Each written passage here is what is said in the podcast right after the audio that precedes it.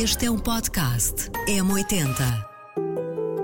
E de repente ter o Saramago, eh, que era alguém que eu admirava profundamente, a declarar-se meu admirador também, é, eu até acho que entendi nessa altura que isso é uma das. Eh, talvez seja um dos grandes sentidos da vida, nós conseguirmos nós é, é como conquistar a, a, pessoa amada, não é? É nós conseguirmos que, que as pessoas amadas uh, nos retribuam de alguma forma. Agora Lia, um podcast de Ana Bernardino.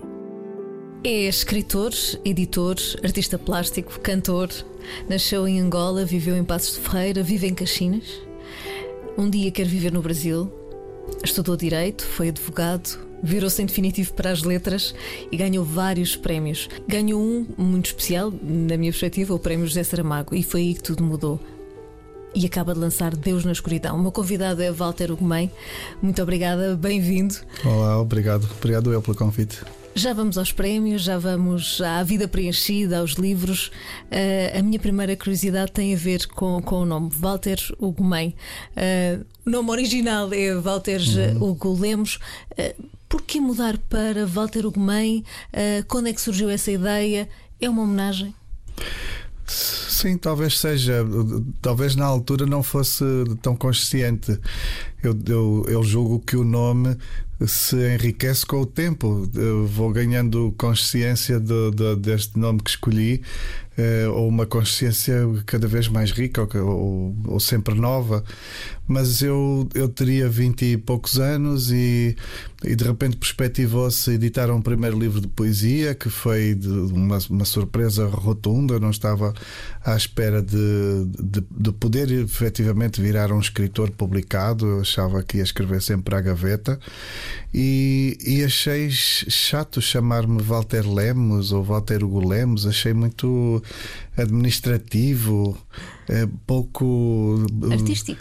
Pouco artístico, não, não me inspirava aventura, inspirava-me eventualmente respeito, é o nome do meu pai, mas, mas não me inspirava teatralidade nenhuma, não, não tem uma dimensão performática. E eu vejo a arte, inclusive a literatura, como, como uma coisa performática, como um universo de performance, de, de, de pura, de pura arte, de facto.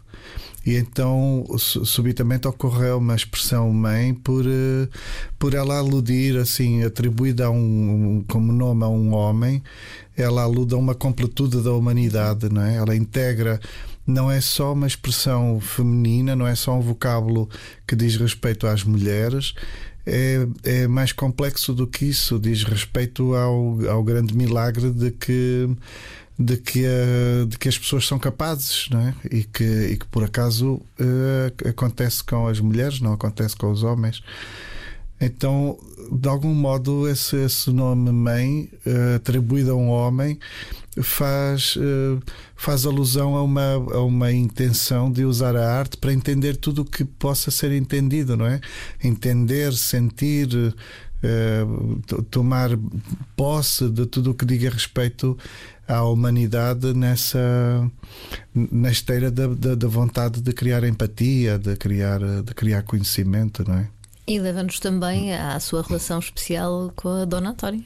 Com a Dona Antónia, que se não fosse uma belíssima mãe, a melhor mãe do mundo, provavelmente eu jamais gostaria de me chamar mãe, não é? Acho que de facto, é, assim, no imediato, não, eu não pensei que estaria a homenagear a minha mãe, mas é óbvio que eu só poderia escolher o nome para mim por achar que ele me atribuiria uma uma dignidade que eu reconheço às mães porque, porque a reconheço à minha mãe, não é? Eu acho que a minha mãe nos salvou, a mim, aos meus irmãos, nos salvou a vida mil vezes e nos salvou da tristeza mil vezes e, e, e nos salvou, nos salva, não é? Uh, eu, eu, tenho para mim, eh, assim, quando penso no que são as mães ou quando me convenço de saber o que são as mães, uh, invariavelmente, embora algumas, pelo menos pelas notícias, não pareçam ser tão, tão boas quanto a minha, mas, mas convenço-me que as mães são, são aquele esplendor que a minha mãe, de que a minha mãe é capaz. É menino da mamã? Sou, sou menino da mamã, uh, muito agarradinho às saias da minha mãe. Não consigo, inclusive. Um, a, minha mãe é a minha grande amiga. Uh, assim, eu, eu, tenho muitas pessoas amigas, ou pelo menos acho que tenho, mas, mas a minha mãe é essa, é essa pessoa de, de, de, postura incondicional que está lá, é, é, é, é, a pessoa que me faz chegar uma canja mesmo antes de eu perceber que preciso de uma canja. Assim, quando, quando eu ainda nem estou doente, mas vou ficar doente, ela já percebeu e, e, já acionou as terapias e levantou os, as muralhas em torno da, da, minha pessoa para me proteger dos ursos e dos lobos selvagens. E por isso há qualquer coisa. Hum, eu, eu, eu, eu tenho muito orgulho em, em ter podido e em ter sabido, talvez, ir transformando a relação com a minha mãe numa relação de profunda cumplicidade, amizade, uh, ao, ao ponto de de me ser fácil partilhar com ela as, as coisas e, e, inclusive de me ser importante que ela saiba dos meus livros, saiba dos, das, minha, das minhas alegrias, né? é, é, é, fundamental para mim ou, é, ou, ou, redobra a minha alegria partilhar com ela as, as, as coisas boas e protegê-la de todas as coisas más. Sempre que acontece alguma coisa má comigo, eu, eu procuro que ninguém diga à minha mãe porque eu jamais lhe digo. Uh, por isso sou profundamente mentiroso, sou uma pessoa que mente muitíssimo, porque eu entro em casa e começo logo a mentir. Uh, se estiver mal com alguma coisa, se alguém tiver sido indelicado comigo, se me tiver zangado com algum amigo, seja o que for, em casa não aconteceu nada. Está tudo bem, está sempre tudo bem. Sou capaz de cantar e dançar para garantir, jurar a pé juntos e juro por Deus e pelos meus filhos que não tenho, juro pelo que for preciso para convencer a minha mãe que está tudo bem, porque é-me muito importante que de facto dentro da, das portas de casa que esteja tudo bem, porque não, não, não quero que esteja mal. É o Porto Seguro, não é? É, e a, e a, gente, eu acho que nós precisamos fazer isso uns pelos outros, não é? Precisamos de fazer isso pelas pessoas que amamos, precisamos de, de, de criar uma, um ambiente que, que não seja tão permeável àquilo que acontece lá fora. Claro, e depois quieto, sozinho, quando, quando me encontro mais sozinho, ou quando saio, quando, quando ponho o, o, o pé na rua, então aí lido com as coisas, tenho que lidar com as coisas e, e tenho as minhas, as minhas dores, as, meus, as minhas frustrações e os meus arrependimentos. Mas em casa, com a minha mãe, procuro não ter nada disso. Em casa uh, está sempre tudo bem. Imagino que seja, que seja, o grande suporte e que tenha sido o grande suporte quando resolveu publicar eh, o primeiro livro de poesia, mas antes já escrevia. Fazia aqueles rabiscos que ficavam na gaveta. Sim, eu escrevia desde, desde criancinha, desde antes de dar nome às coisas, ainda não sabia o que era um poema. Foi a professora que me disse que eu escrevia poemas. E eu achava estranho assim que eu escrevesse uma coisa que alguém soubesse o que era, assim como se houvesse um nome que não fosse eu a dar aos textos que escrevia, achava até pouco respeitoso que ela uh, tivesse a mania de saber o, o que era aquilo, porque aquilo era, era da minha intimidade. Mas eu sempre, sempre escrevi e, e era bastante miúdo, talvez aos 14 anos, 15 anos, e inventei uma espécie de livro que que, que, que, fiz assim em fotocópias, mas fui fazer a capa na tipografia, senti-me profundamente adulto. Aliás, demoraram para aí três meses a imprimir a porcaria da capa, porque aquilo era tão desimportante para eles, era um serviço tão pouco rentável, mas para mim era uma, era uma aventura importantíssima, porque, porque a capa do meu livro estava impressa em numa cartolina a sério, com letra de imprensa a sério, feita na tipografia, então. Eh, eu brincava, de algum modo, brincava aos livros. E quando, quando acontece de sair o meu primeiro livro de poesia, há uma. Há uma. Como dizer, é o fim de uma fantasia, é o fim de uma brincadeira, porque de repente é uma coisa a sério, com uma, uma chancela, uma editora, outras pessoas, o livro apareceria em algumas livrarias, e por isso é o fim de uma brincadeira. E mas eu vinha, eu de algum modo vinha imitando aquela, vinha, vinha imitando aquele acontecimento a minha vida inteira. Já, na, já no, na escola primária eu dobrava algumas folhas de papel e, e, e criava uma capa e depois ia para lá e fazia uns bonecos muito tortos. E eu, mas, mas criava pequenos livros eh, muito toscos, mas eram, eram os meus livros. E nessa altura lia muito, inspirava-se noutros autores? Ou na realidade? Nessa altura, quando era menino, não me inspirava, eu copiava descaradamente. Né? É, lia qualquer coisa que eu lesse e que achasse interessante. Eh, eu não tinha acesso a muitos livros, só talvez a partir dos 12 anos é que, é que pude ter mais alguns livros, mas em, em criança mesmo não, não, não tinha condições para ter, para ter livros. Mas então acontecia, por exemplo, dos cadernos terem pequenas histórias na, na contracapa. Havia assim uns cadernos que nós comprávamos. Tinha, lembro-me bem de um de um pobre que tinha umas botas muito velhas e que depois subitamente alguém deixou uma moeda de ouro dentro da bota e ele deslumbrou-se com a fortuna do, do valor daquela moeda e, de, e brigou com a mulher e criou toda uma confusão. A vida dele destruiu-se por causa do dinheiro e então só quando ele perdeu tudo é que ele voltou, uh, tendo voltado à pobreza, voltou ao sentido da vida e voltou a ser feliz e fez as pazes com a mulher. Claro que eu na altura achava lindo, ai que coisa tão bonita, a, beleza dos pobres, a dignidade, a felicidade pode ser possível para os pobres e não sei quê. E eu copiava isto, fartava-me de inventar historinhas sobre pobres que eram felizes a ser pobres. Claro que hoje em dia, e desde há muito, acho que isto eram porcarias fascistas da ditadura que eram inventadas para manter calmo um povo que era pobre e que, e que estava obrigado a ser pobre uhum. e por isso tinha de encontrar, tinha de ser convencido a ser feliz na, naquela miséria. De maneira que hum, sou bastante crítico com estas historinhas dos pobres felizes.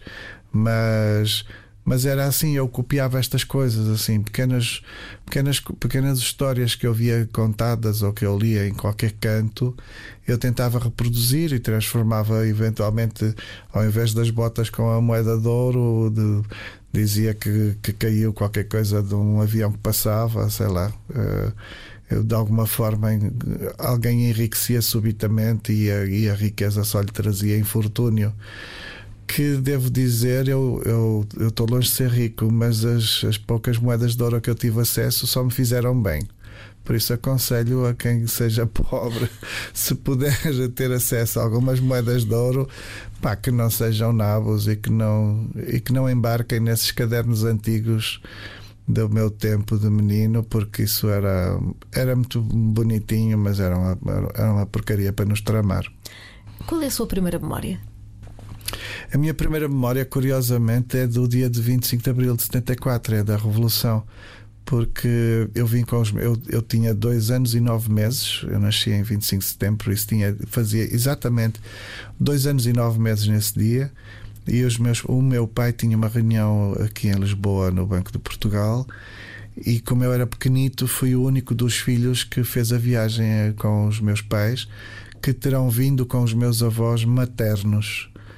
Um, eu não me lembro de nada disso. O que eu me lembro é de estar a brincar num parque de diversões, que, num jardim que haveria ou haverá ao lado do Banco de Portugal. E eu lembro-me de estar a brincar com um menino muito clarinho. Uh, e que inclusive dizia eu cá vou para aqui, eu cá vou para ali, que era uma expressão que eu nunca teria ouvido, achava estranho que, que a pessoa dissesse eu cá. Uh, mas lembro-me perfeitamente, é curioso que eu quase consigo ver esta criança, um menino muito clarinho, de uma pele muito branca, muito loirinho, com os olhos azuis, que talvez me impressionasse porque eu vivia em Angola, vivia em Angola até aquele instante e por isso não estaria habituado a crianças tão clarinhas.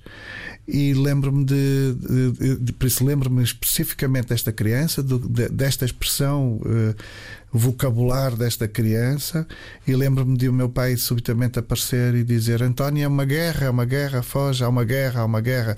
Lembro-me daquela aflição da voz do meu pai, e depois há um conflito na minha memória com a memória da minha mãe. A minha mãe jura que foi meu avô que me levou ao colo e que fugiu comigo ao colo para o carro, mas eu tenho certeza absoluta que fui no colo dela. Porque me lembro de, do peito dela, lembro-me da, da respiração dela. Um, a minha mãe jura a pé juntos que foi meu avô, mas eu até posso acreditar que tenha sido o meu avô levar-me, mas acho curioso o facto de eu recordar a aflição da minha mãe e não exatamente a aflição do meu avô. Talvez fosse a aflição que me eh, que me sensibilizava, que me comovia, não é? Talvez me comovesse mais naquela altura ou me assustasse mais ver a minha mãe aflita do que propriamente ver o meu avô, com quem eu não tinha crescido, com quem eu não tinha convivido e que poderia ser, sobretudo, um desconhecido para mim, não é? Eu não, não seria sensível ao sofrimento dele, seria sensível ao sofrimento da minha mãe. Eu gosto muito que esta seja a minha primeira memória, porque. Hum, porque é, porque é uma memória de um dia que a minha geração não consegue lembrar, não é? As pessoas uhum. com a uhum. minha idade não conseguem lembrar deste dia. E ela simboliza várias coisas ao mesmo tempo. Simboliza lidar com a diferença, com as pessoas diferentes, e neste caso as pessoas diferentes eram as brancas, não eram as pessoas negras, porque para mim as pessoas eh, comuns seriam as negras. Uh, lidar imediatamente com a estranheza da linguagem, com uma linguagem nova, porque há qualquer coisa de literário imediatamente nesta, nesta memória. Uh, e depois esta, esta gênese do, do amor, esta importância do amor, do afeto como cuidado, mas que também evidencia a aflição, não é? Eu, neste meu último romance, eu exploro muito essa ideia de que quem inventa, Deus, ao ter inventado os seus filhos, conheceu, enfim, o medo. E por isso, quem inventa o amor ou quem acede ao amor, acede também a, imediatamente à aflição, não é? Ao medo. E o medo uh, também foi uma característica e um sentimento que, uh, quando chegou a Portugal, quando teve que se adaptar a toda esta realidade, numa altura em que se falava muito dos retornados, esta designação Sim. tão pesada. Sim, eu, eu fui ganhando consciência disso. Eu, de início, não, eu não tinha memórias de Angola e por isso Angola era uma abstração profunda e não, não, não saberia muita coisa.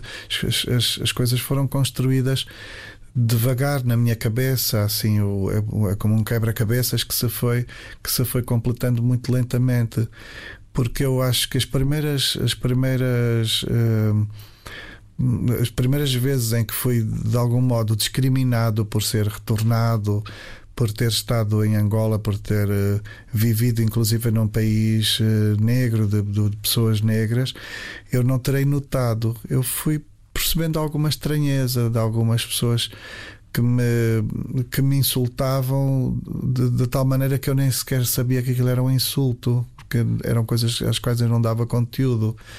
E de repente é que fui percebendo assim que, que ou, ou me mandavam para a minha terra. Uh, ou, ou, diziam que eu só estava ali a ocupar espaço, que, que a minha família tinha vindo a ocupar um espaço que não lhe competia, que não era dela, que não era da, da família, ou diziam-me lá na tua terra as mulheres põem os filhos com, com mais galinhas é das coisas que mais me lembro assim de, de, de ter ouvido assim. Na tua terra as pessoas põem filhos com mais galinhas. E eu, eh, muitas das vezes, como a minha família é toda de Guimarães, ficar assim bem em Guimarães, é, é verdade que a minha família toda tinha galinheiros e havia muitos ovos a passar pela frente dos narizes, mas eu ficava assim confuso, mas isso é o quê? Em, em Guimarães, em Pavidém, assim, em São, em São Martim do Campo? E depois uh, dizia-me: ah, uh, uh, na tua terra, lembro-me de uma senhora uma vez no supermercado dizer assim: na tua terra nem se criam os filhos, plantam-se-lhes os pés e deita-se-lhe água em cima com mais plantas e com mais, com as, mais ervas, e eles que cresçam lá da maneira como eles quiserem. Eu é assim, uai, que coisa estranha. Plantam-se os pés às crianças na terra e deita-se-lhe água e as crianças crescem assim. Dizer isto a um miúdo com 4 anos, 5 anos, é muito estranho. Produz, sobretudo, assim, uma, uma solicitação surrealista, não é? Nós somos forçados a ter uma cabeça muito surrealista, assim, a imaginar coisas muito, muito bizarras. E, e, eu comecei a perguntar à minha mãe: Olha, a senhora não sei o quê diz que as mulheres põem os, os filhos com mais galinha, têm os filhos com mais galinha. E a minha mãe ia dizendo assim: Ah, não ligas nenhuma, ah, ela é maluca, não sei quem é maluca, não sei quantos é maluca, não sei o quê. Assim, ah, então deve haver muita gente maluca. Eu acho que a primeira vez que me senti agredido foi quando me apercebi que ao longo de, assim, depois de alguns meses, eu não percebi logo mas durante uns meses, uma das empregadas da escola, na, na escola primária, naquela altura, davam-nos uma caneca de leite no intervalo. Por isso, a meio da manhã, havia 15 minutos de intervalo e, e, e todos nós tínhamos acesso a uma caneca de leite. E, e, havia uma empregada que, quando estava e, e, quando se apercebia que chegava a minha vez, dizia sempre: o, o, o preto não precisa de uma caneca de leite, dá-lhe só metade. E era, para além de um insulto racista nojento, era, era uma resistência à presença das pessoas que, tiveram, que, que, que regressaram de Angola e não sei o quê. E aquilo era uma coisa. Eu, eu levei meses, eu ouvi isto durante meses, assim. Aquilo acontecia talvez uma vez por semana. E eu levei dois, três meses a, a, a de repente ofender-me, a perceber: ah, isto é comigo.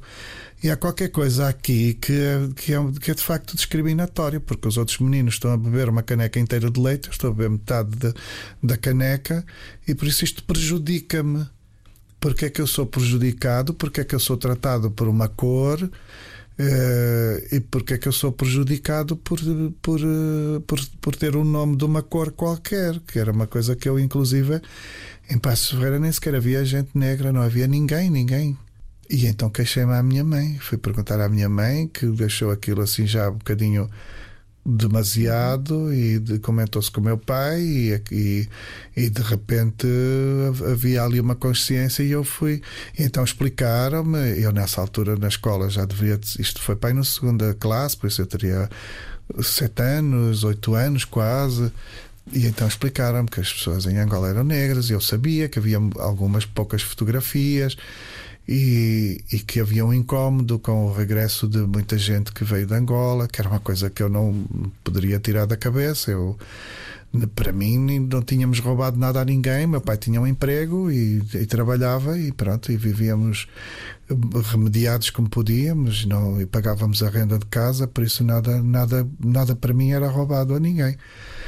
Mas fui ganhando consciência, sobretudo, do racismo numa terra onde só havia brancos, onde eu também era branco, mas fui, fui percebendo que se, que se eu podia ser discriminado como uma pessoa, eventualmente, como um angolano, não é? Uhum. E discriminado como uma pessoa que, que, que, conviveu ou que nasceu numa terra de pessoas negras, que a vida das pessoas negras devia de ser terrível. É?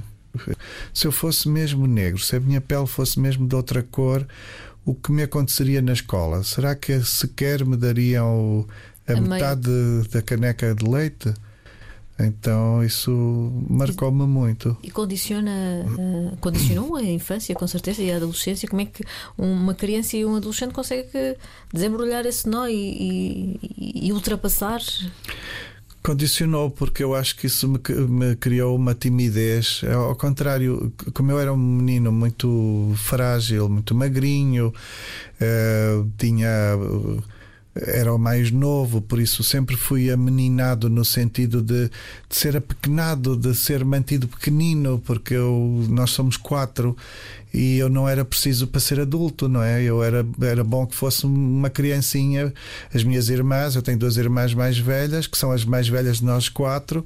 As minhas irmãs adoravam ter um Bonequinho. bebezinho, um bonequinho para brincar, e por isso, e a minha mãe também, e, e as tias, e não sei o quê. Por isso, eu, eu quanto mais criancinha eu fosse, mais hum, parecia mais vantajoso no cômputo da família.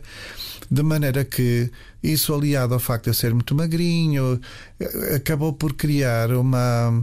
Uma timidez em mim, assim, uma espécie de, de candura, de ingenuidade que me fez demorar na, no- na maturação. E, e eu fiquei com muito medo de muitas coisas, era muito retraído em muitas coisas, acabava por, por me deixar para o fim. ah, e pronto, e, e- e acho que levei muitos anos a, a- a ganhar algum tipo de coragem. É curioso, porque se, se as coisas fossem de outra maneira, ele, talvez, ele talvez pudesse crescer revoltado, mais violento, ou assim um ativista frenético. E eu fui, eu, eu muitas das vezes eh, eu quero falar, eu preciso de falar, ou preciso de intervir quando vejo situações de discriminação. Eu, eu, eu licenciei-me em Direito, por exemplo, expressamente para salvar o mundo, porque sentia que de facto precisava ter ferramentas de algum tipo de empoderamento para me abrir um espaço que me desse coragem para falar e para defender aquilo em que eu acreditava. E isso passava por tudo, por, por todos os oprimidos, por, olha, por aquilo que a gente já falou, da, da pobreza como uma obscenidade, uma contingência, mas que nós não, não, não, não podemos defender, não podemos promover a pobreza. E, e pronto, mas eh, eu, eu, eu ao mesmo tempo lamento que tenha que essa timidez, que no fundo dura até hoje, mas às vezes lamento que essa timidez por vezes me, me tenha impedido de, de levantar a voz em situações no imediato e às vezes não é só de levantar a voz, é de saber levantar a voz. Porque isto mexe tanto com as minhas frustrações, mexe tanto com a minha com aquilo que me agrediu, que eu quando vejo alguma coisa que quero falar, atrapalho-me e é das, é das coisas que mais me deixa, uh, que mais redobra a minha impotência é pensar que eu sou um escritor. Todo eu sou feito para as palavras e de palavras, e no momento certo em que poderia dizer alguma coisa que, que verdadeiramente influísse e importasse, eu fico tão nervoso, tão nervoso, tão agredido, tão frustrado, tão triste que eu não sei dizer nada, não sei falar. Então falo como um grunho qualquer e se calhar digo só palavrões e acabo, ao invés de ajudar, acabo por prejudicar qualquer causa. Depois vai para casa a pensar, eu deveria ter dito isto desta forma. É, ou em vez de ter logo mandado para aqui ou para ali ou para acolá, que não é vantajoso para ninguém, pelo menos ficava calado. E como é que foi essa experiência do direito, da advocacia? Porque eu, eu, queria, eu queria muito escrever, e, mas eu não acreditava que pudesse vir a ser escritor. Então não, não pensei, não me adianta fazer um curso de letras, por mais incrível que fosse ir estudar Dostoiévski, não me adianta nada, porque isto não vai, o meu futuro não vai ser este, não vai ser, não é possível que isto não me aconteça. É, não é possível que isto me aconteça, por isso não vou. Uh, e então eu queria mesmo, achava mesmo que, que as ferramentas do direito me, me permitiriam ajudar os outros. Nunca pensei que elas me permitissem ajudar-me a mim mesmo. É curioso. Mas, mas pensei que talvez me, me pusessem na posição de, de, de influir na vida dos outros e de, de, salvar pessoas, de salvar gente. Eu já tinha querido ser missionário, por exemplo, e, mas depois tive a impressão de que teria de ir para padre e eu não tenho. Tenho, tenho assim uma certa vocação para ouvir confissões, mas, mas, mas para a castidade, por exemplo, não tenho. E então não, não, não pensei que pudesse ser padre. E foi maravilhoso. Eu estudei direito com alguma. O curso de direito é, um, é, uma, é uma paulada, é assim um curso muito, muito áspero, muito espesso, em que as coisas são, são um pouco esgotantes Mas, mas eu, eu fiz o curso com alguma muito dedicado e, e, com alguma maravilha. Até eu gostei muito de, de, estudar de fazer de me licenciar. Mas depois também percebi eu estagiei fiz o estágio completo de um ano e meio por isso fui advogado durante um ano e meio e defendi várias pessoas em tribunal quase tudo uh, casos de divórcio. E depois percebi que havia que aquela que aquele cenário aquela uh, uh, eu, eu quero acreditar que a justiça se faz mas é muito mais fácil que, que as pessoas saibam falar umas com as outras para fazer justiça.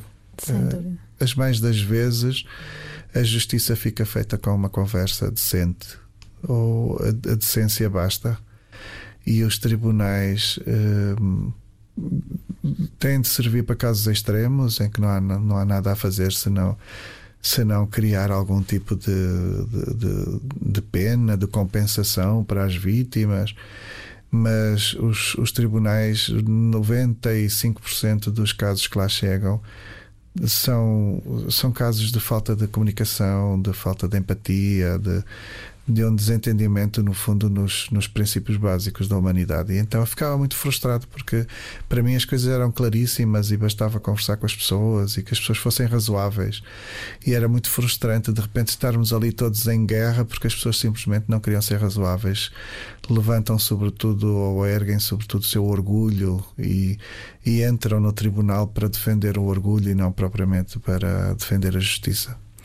Walter Ugumem foi também editor uhum. uh, cofundadores da, da Quasi. É verdade. Uh, Deixa-lhe um amargo de boca essa experiência? Não. É claro que ter um sócio é complicado. Eu espero que o meu ex-sócio esteja feliz, que Deus o tenha. Estou a brincar, ele está vivo, casado, tem dois filhos e espero que ele esteja feliz e saudável e tudo isso. Mas é complicado ter-se um sócio e, sobretudo, ter-se um sócio num projeto que é sobretudo um sonho, não é? Que é muito delicado de editar-se livros e nós queríamos, eu, eu pelo menos queria ser editor de poesia. Os poetas são todos umas flores de cheiro, são os cristalzinhos e por isso é um universo é um universo de, de muitos príncipes e princesas e de, e de aves raras e de esquisitos e não sei o quê. E era o meu universo e, e, e provavelmente ainda é. Um, e por isso eu, eu, eu, eu, eu lembro-me com muita saudade uh, esse, esse tempo das primeiras conquistas. Quando, quando simplesmente encontramos, nós editamos, por exemplo, vários livros do António Ramos Rosa.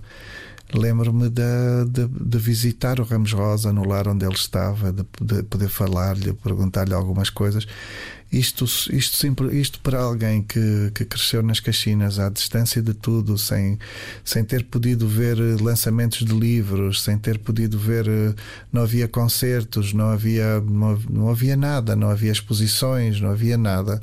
E de repente poder, poder privar, poder eh, encontrar os, os, os meus heróis, digamos assim.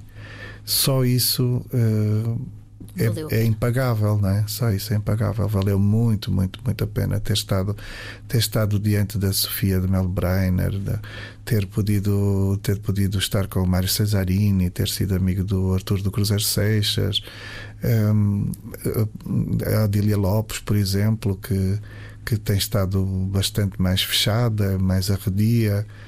Valeu muito a pena. Por isso, eu nunca vou ainda que tenha, ainda que a, aquela sociedade se tenha desfeito mal, nós acabamos acabamos a sociedade bastante zangados um com o outro. Eu vou sempre lembrar do que podemos fazer com, com muita alegria e por isso nunca vou, não, não, não desejo mal nenhum às, às pessoas com quem trabalhei. Desejo muita felicidade, porque na verdade o meu sócio, ainda que nos tenhamos desentendido, trouxe-me muita felicidade. E, eu espero ter-lhe trazido muita felicidade também, e ele ter essa noção. Mas, mas a nossa, o nosso encontro foi algo que me trouxe, que me trouxe muita felicidade. Estou à conversa com Walter Ugumem. Uh, a próxima pergunta tem a ver com prémios. Tem uhum. uma lista enorme, um dos quais, o Prémio José Saramago, uhum. uh, recebeu das mãos do Nobel. Uhum. Pois é, eu tive essa sorte ainda de, de, de ter ouvido o Saramago falar do meu livro, ler o meu livro. Um, isso aconteceria apenas mais uma vez com o prémio que foi dado depois ao João Tordo e depois já não, já não foi possível mais contar com, com ele.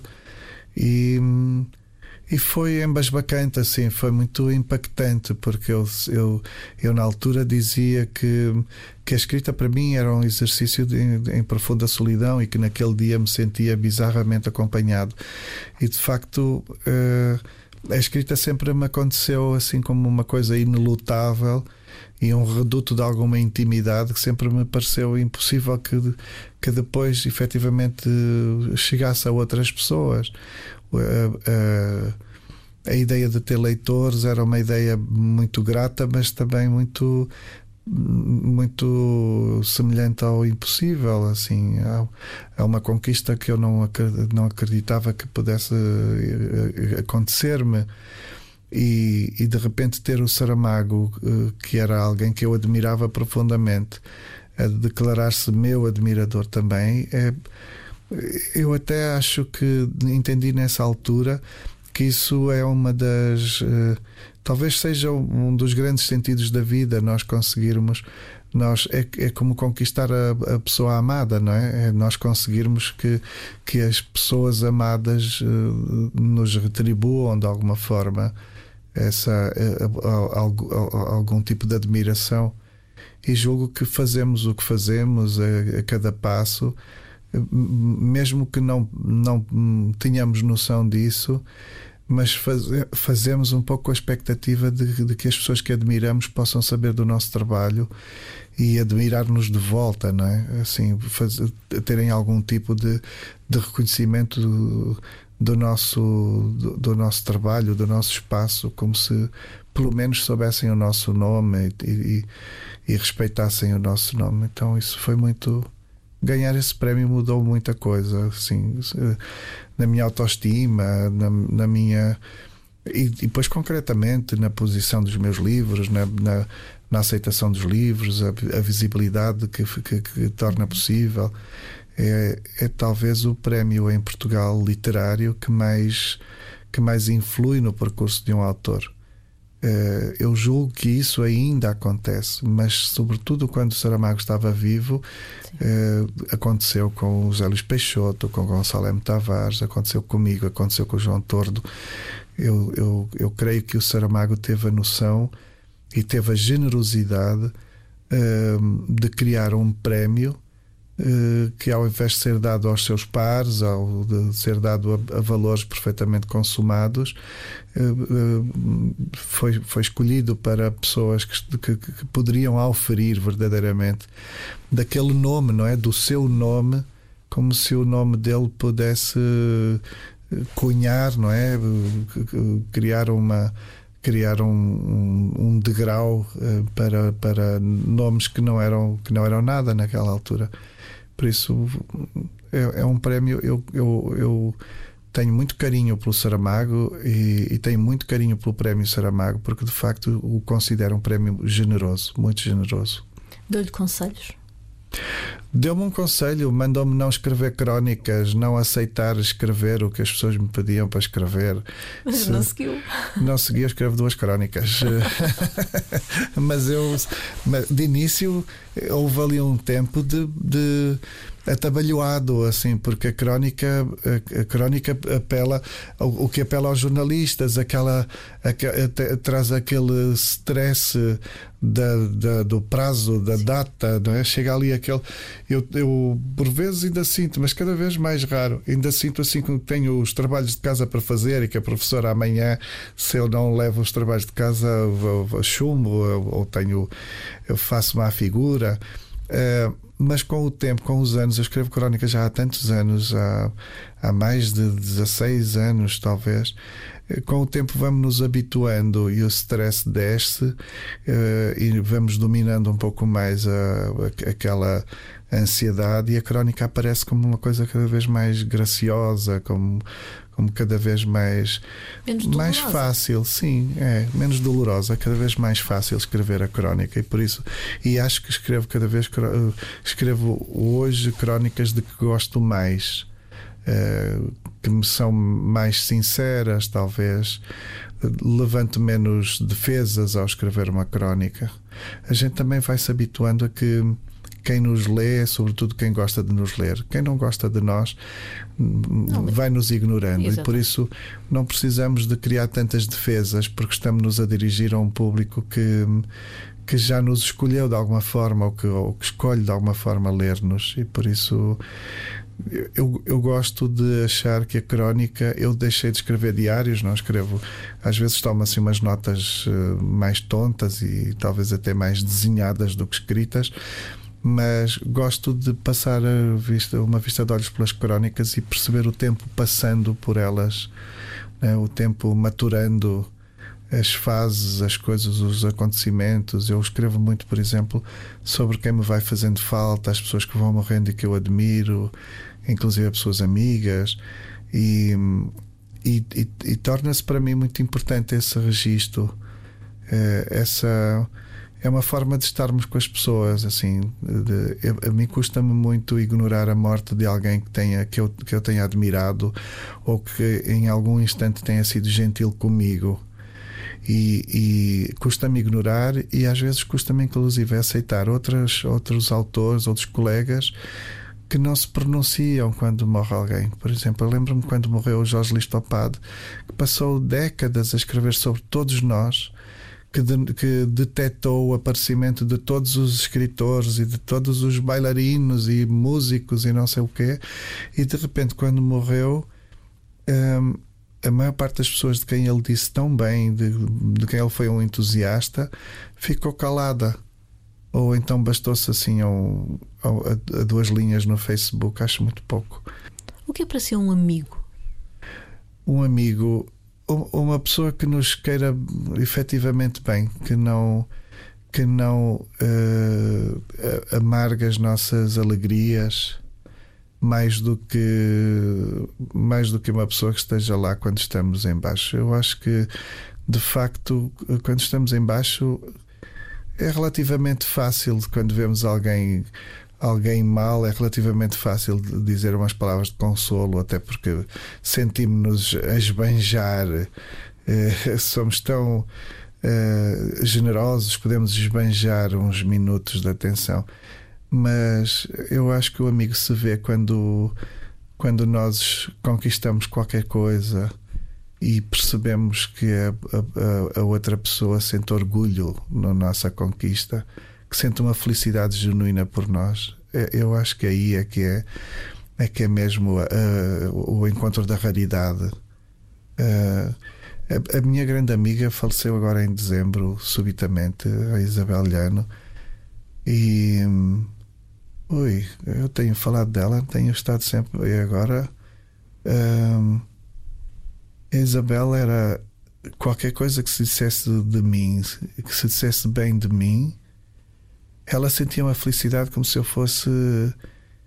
Uh, como se eu fosse ela, como se eu fosse filho dela, como se eu fosse marido dela, assim como se fosse alguém que ela que a identificava profundamente também, assim como se não fôssemos separados de coisa nenhuma. E, e eu, nós eh, eh, andamos às torres muitas vezes. Ela era, era eh, muito casmurra e eu queria mandar nela e, não, e ela não me deixava mandar nela porque eu tinha sempre razão e ela nem sempre. E, e por isso nós tínhamos as nossas brigas mas nós nunca nos zangamos o suficiente para deixarmos saber o quanto nos amávamos.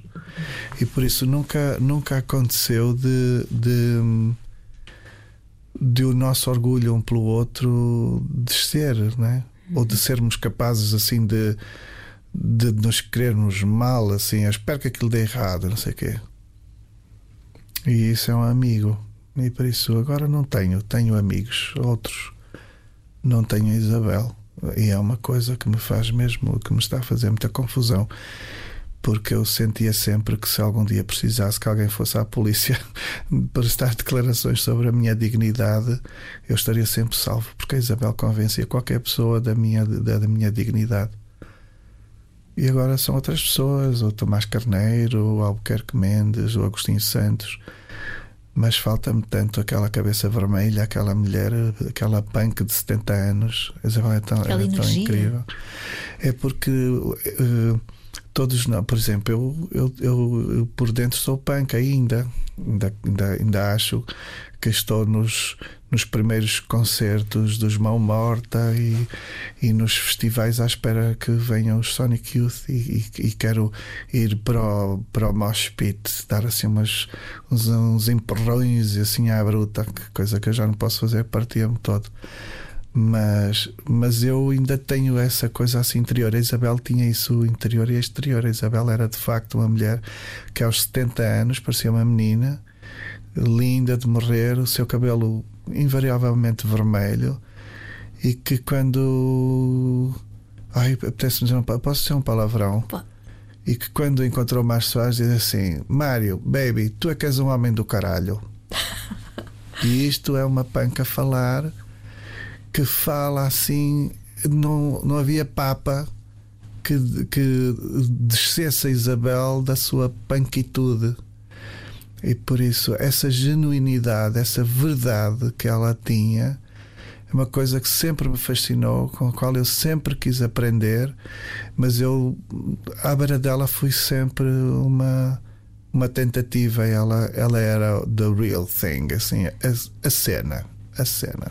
A- Aliás, minhas conversas com ela, as conversas dela, era sempre baby, tipo, yeah. E estava esclarecido, não era preciso grandes relambórios eh, shakespearianos. Era, chegava, olhava para mim, baby, tipo, yeah. E eu sabia perfeitamente o que é que ela queria dizer, o que é que estava em causa. E o nosso vocabulário punk era absolutamente funcional e muito perfeito, inclusive. Pronto, eu acho que um amigo é isso, assim. Alguém que, alguém que verdadeiramente nos quer bem, ao ponto de quando nós estarmos bem, a pessoa sentir uma felicidade profunda, mesmo que esteja pior ou que não sei o quê, assim: caramba, pelo menos o Walter tem isto. Que bom, que alegria. É mesmo ser um amigo, sim. É. Walter Gomei, eh, este programa chama-se Agora Lia. O que é que agora o Walter Gomei lia? Eu ando às voltas com o Italo Calvino, com a trilogia do Italo Calvino, que eu julgo, eu, eu tenho uma memória de passarinho e julgo que li assim umas coisas, lia hum, quando na universidade e agora recomecei a ler e não me lembro nada daquilo, por isso estou assim na dúvida. Se calhar julgo que li isto e não li nada, mas estou com o, o, o, Barão Cortado ao Meio. E- mas quero ler os três livros desta, tetralogia, desta trilogia que são assim meio amalucados. E estou agora, agora li a Italo Calvino. Walter Gomei, obrigada por ter estado aqui comigo nesta conversa. Obrigado, eu, foi um prazer. Obrigado. Agora Lia. Um podcast de Ana Bernardino.